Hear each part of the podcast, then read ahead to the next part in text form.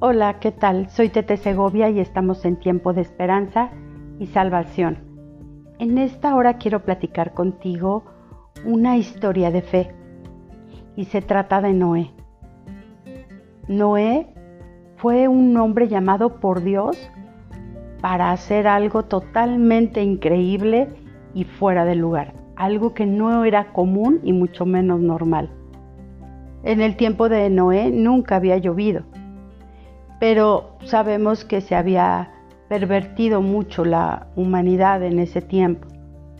Dios estaba triste y había tomado la decisión de terminar con la humanidad, menos con Noé y su familia, porque vio cualidades en Noé, lo vio como un hombre justo, como un hombre fiel, y le agradó a Dios y le habló y le dijo, vas a hacer una, un arca. Le dio las indicaciones, le dio medidas, le dio instrucciones eh, de qué material y cómo tenía que hacerlo. Fíjate qué obediencia de él, que tomó nota, tomó los datos de todo lo que tenía que hacer.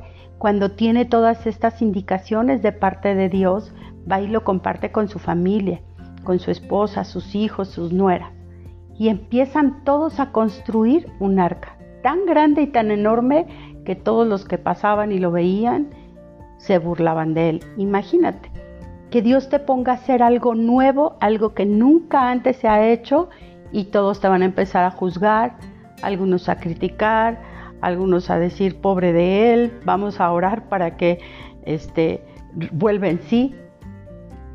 A pesar de todo eso que Noé y su familia pudieron vivir en su ámbito social, en, su comunidad, ellos siguieron cumpliendo con el llamado que Dios les había hecho. Porque aparte tenía un propósito, salvarlos para que a través de ellos empezara diferente la humanidad otra vez. Ellos acaban de construir el arca y Dios le da la indicación de que suba los animales, los que son este, impuros, los que vuelan, los que son mamíferos, los de, de todos que subiera, de algunos pareja, de otros siete, y sube todo eso, todos esos animalitos. Y luego se sube con, su familia a, a, este, a el arca. Y de pronto llueve, algo que jamás nunca había sucedido. Imagínate a Noé enfrentando esta parte, así de, ah, sí es cierto, sí llovió y esto es lluvia, ¿no? Y te voy a decir qué me animó a hacer este podcast específicamente de Noé y de lo que pudo haber vivido. Estaba con una de mis nietas viendo una historia de Noé, precisamente la del diluvio, en una serie que se llama este, El Gran Libro. Y entonces se ve cómo se sube, suben todos los animalitos, ya sabes lo clásico que nos enseñan desde la escuelita bíblica, y suben los hijos, las esposas, sube su esposa de Noé y sube él. Y entonces se ve cómo empieza a llover y cómo está creciendo toda esta agua y cómo se mueve de aquí para allá y la lluvia. Y en una de las escenas de, esta serie se ve que es animada, son como caricaturas animadas, se ve como este Noé se va sobre su esposa y su esposa está muy espantada, muy asustada. Todos también los animalitos moviéndose, se salen algunos de sus lugares y Noé les dice, no tengan miedo, tengan fe. Y eso me llamó la atención como no tienes una idea, porque todo el tiempo yo había vivido la historia de, del arca de Noé, así como de, ah, pues todo fue fácil, construyeron un arca preciosa que ahora muchos niños tienen en su recámara adornando, el arco iris, algo así muy padre. Y bajan los animalitos y vuelve a nacer todo, ¿no? Se vuelve a, multiplicar y, y fructifican y todo eso. Pero nunca me había puesto a pensar hasta que vi la expresión en la caricatura, en esta serie animada que te digo, de la esposa de Noé asustada y Noé abrazándola y cómo se movía así, con, en el arca por el movimiento del agua. Yo no sé si alguna vez te has subido a un barco o a una lancha o algo así. Se siente realmente horrible. Yo no soy como muy fan de, de esas cosas. Yo al mar lo respeto muchísimo. Y entonces imagínate a ellos en un arca, con estos animales, yendo en contra de todo lo que pensaban los que estaban a su alrededor. Y de repente todos desaparecen, ¿no? Y sin saber qué estaba pasando afuera, con el miedo de todas las sensaciones, todo lo que pasaba por su mente. Y él les dice, tranquilos, esto va a pasar, este, tengan fe, no pasa nada.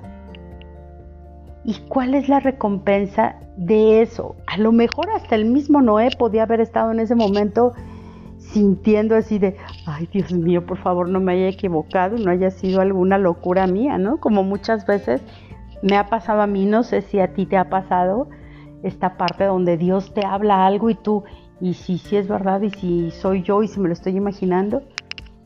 Y cómo Noé es fiel obediente y tiene ese nivel de fe de hacer cosas que nunca jamás se habían hecho hasta ese tiempo.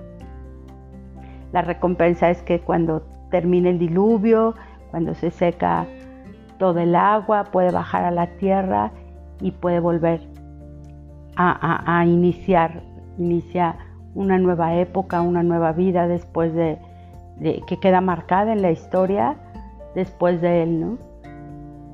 Y cómo ese ánimo que le dio a su familia fue tan bueno que pudieron mantenerse firmes, confiando y creyendo que Jehová los iba a sacar de, donde estaban, que Jehová iba a cumplir su palabra.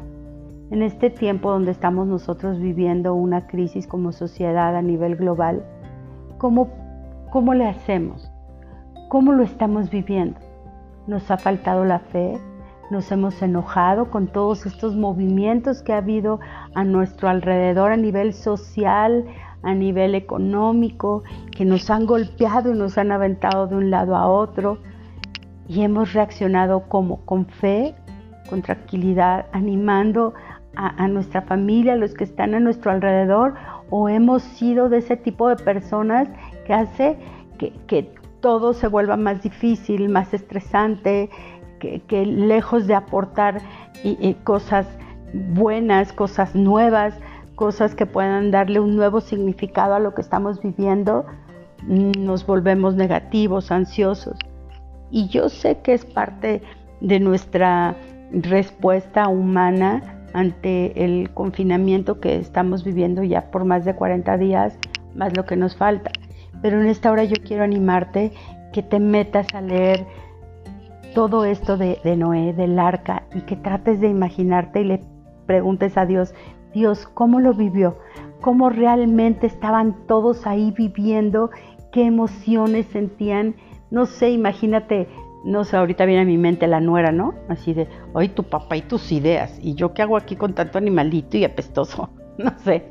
Perdón, esa idea me vino a mi cabeza y es real. ¿Cómo estás viviendo este tiempo en tu casa?